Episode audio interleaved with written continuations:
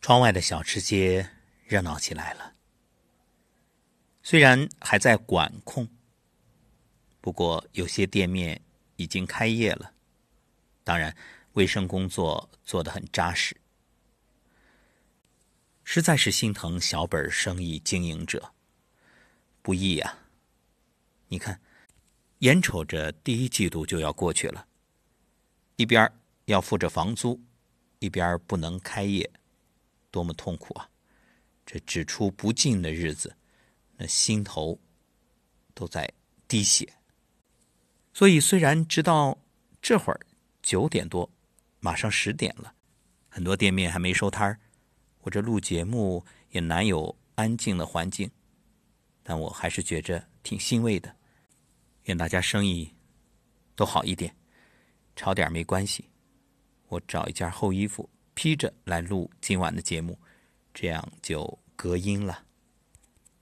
疫情过去之后，有没有想过怎么去开启自己的事业啊？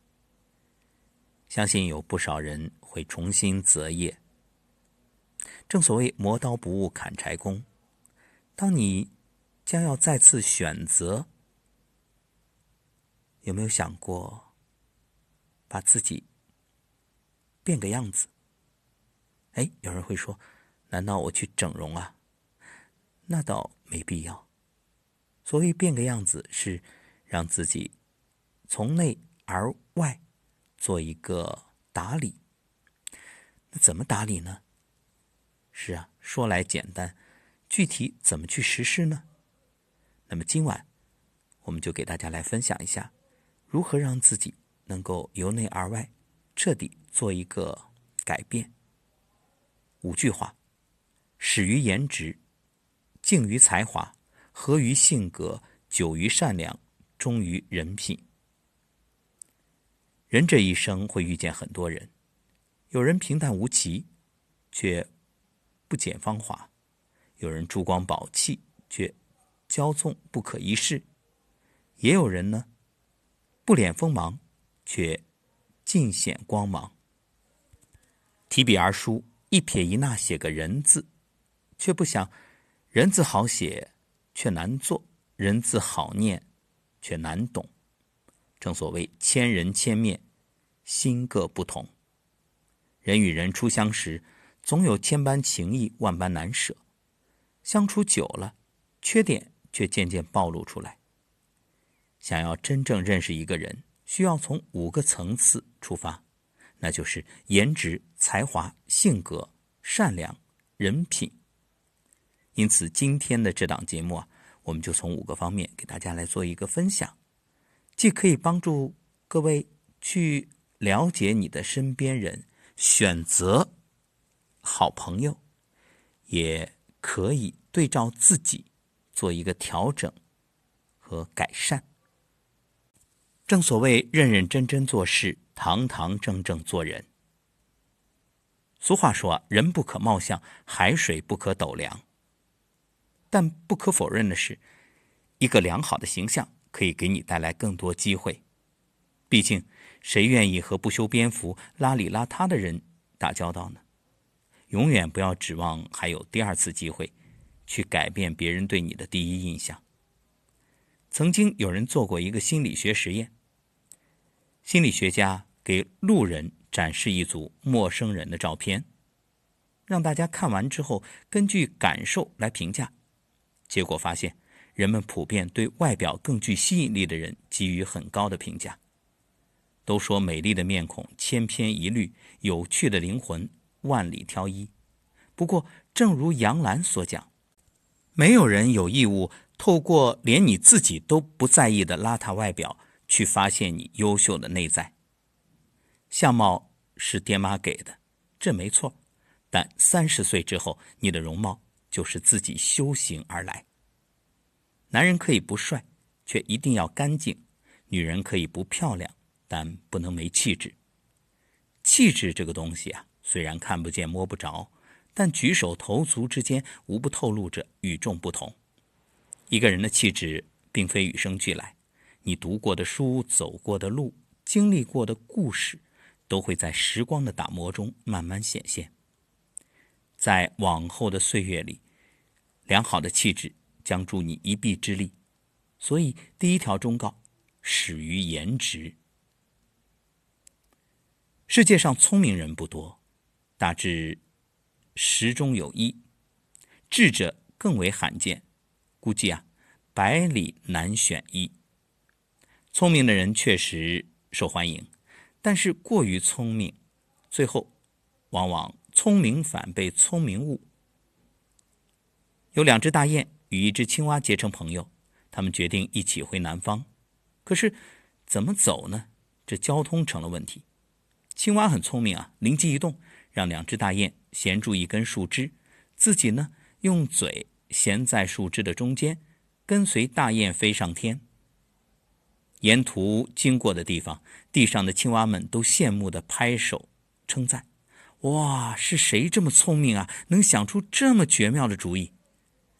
那只青蛙生怕错过了展现自己才华的机会，大声的说：“这是我想。”话没说完。就从空中跌落了。《菜根谭》当中有句名言：“地低成海，人低为王。”一个“低”字，既是为人之良方，又是处世之要诀。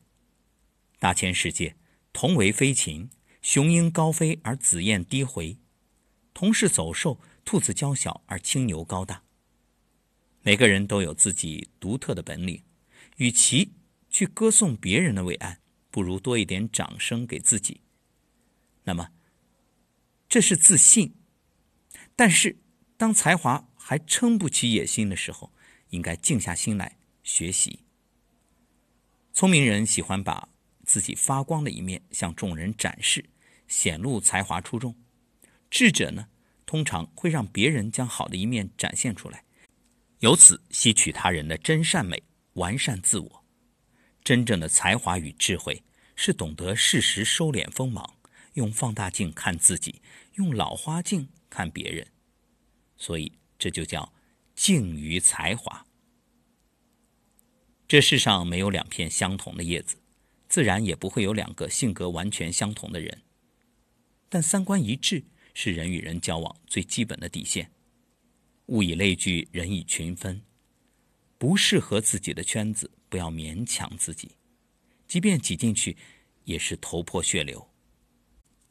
山涛与嵇康是志趣相投、无话不谈的好友。他们与其他五位朋友一起被并称为竹林七贤。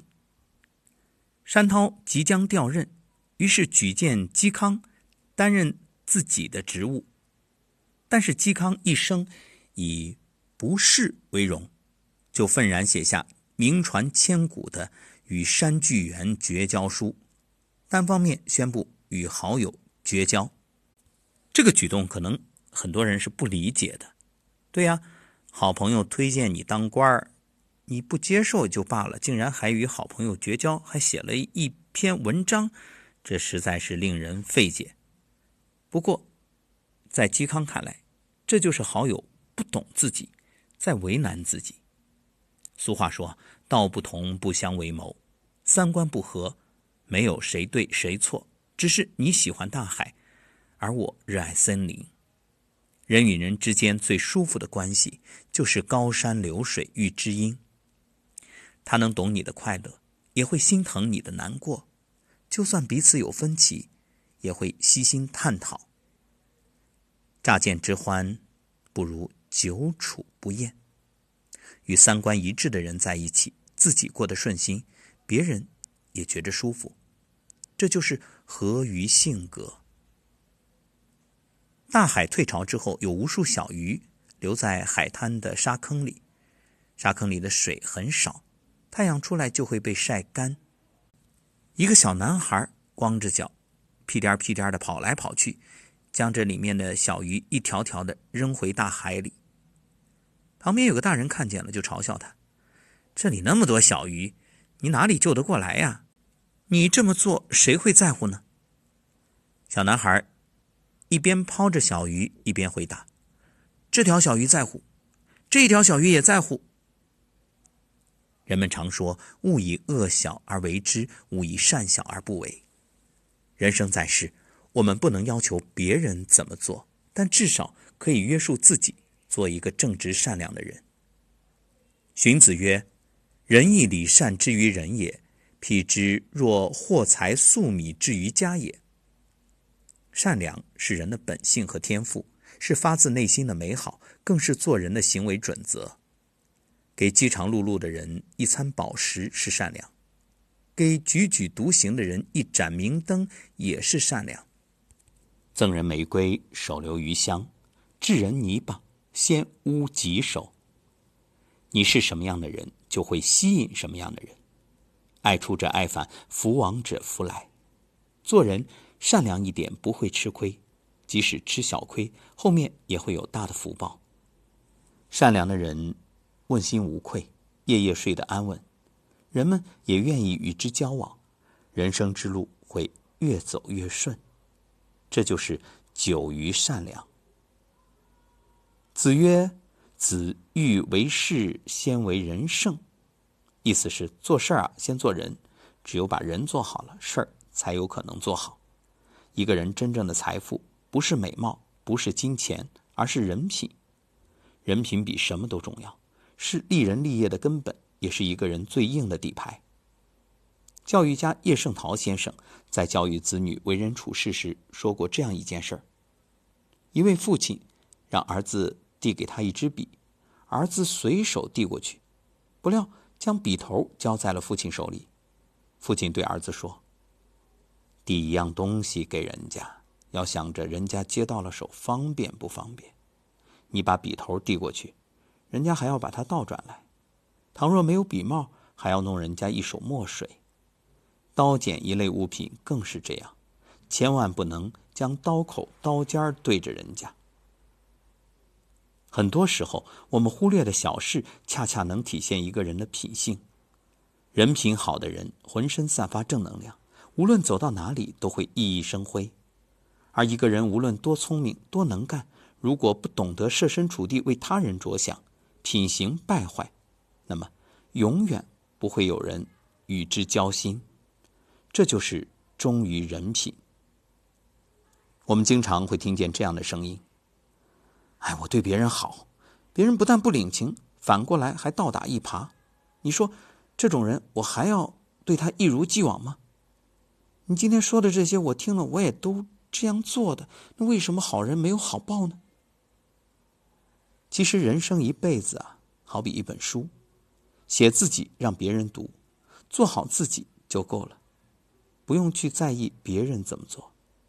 与别人比较并不厉害，真正的厉害是优于过去的自己。所以，看别人的时候，不妨糊涂一点，睁一只眼闭一只眼，而生命。没有删除和修改的按键，因此尽管去写好自己那一部分吧。今晚的内容来自一本书，与大家共勉。愿后疫情时代，无论你是继续原有的工作，还是重新开始创造自己的事业，都能够秉持初心，遵循准则，这样。即使走得慢一点，但是会走得稳健而久远。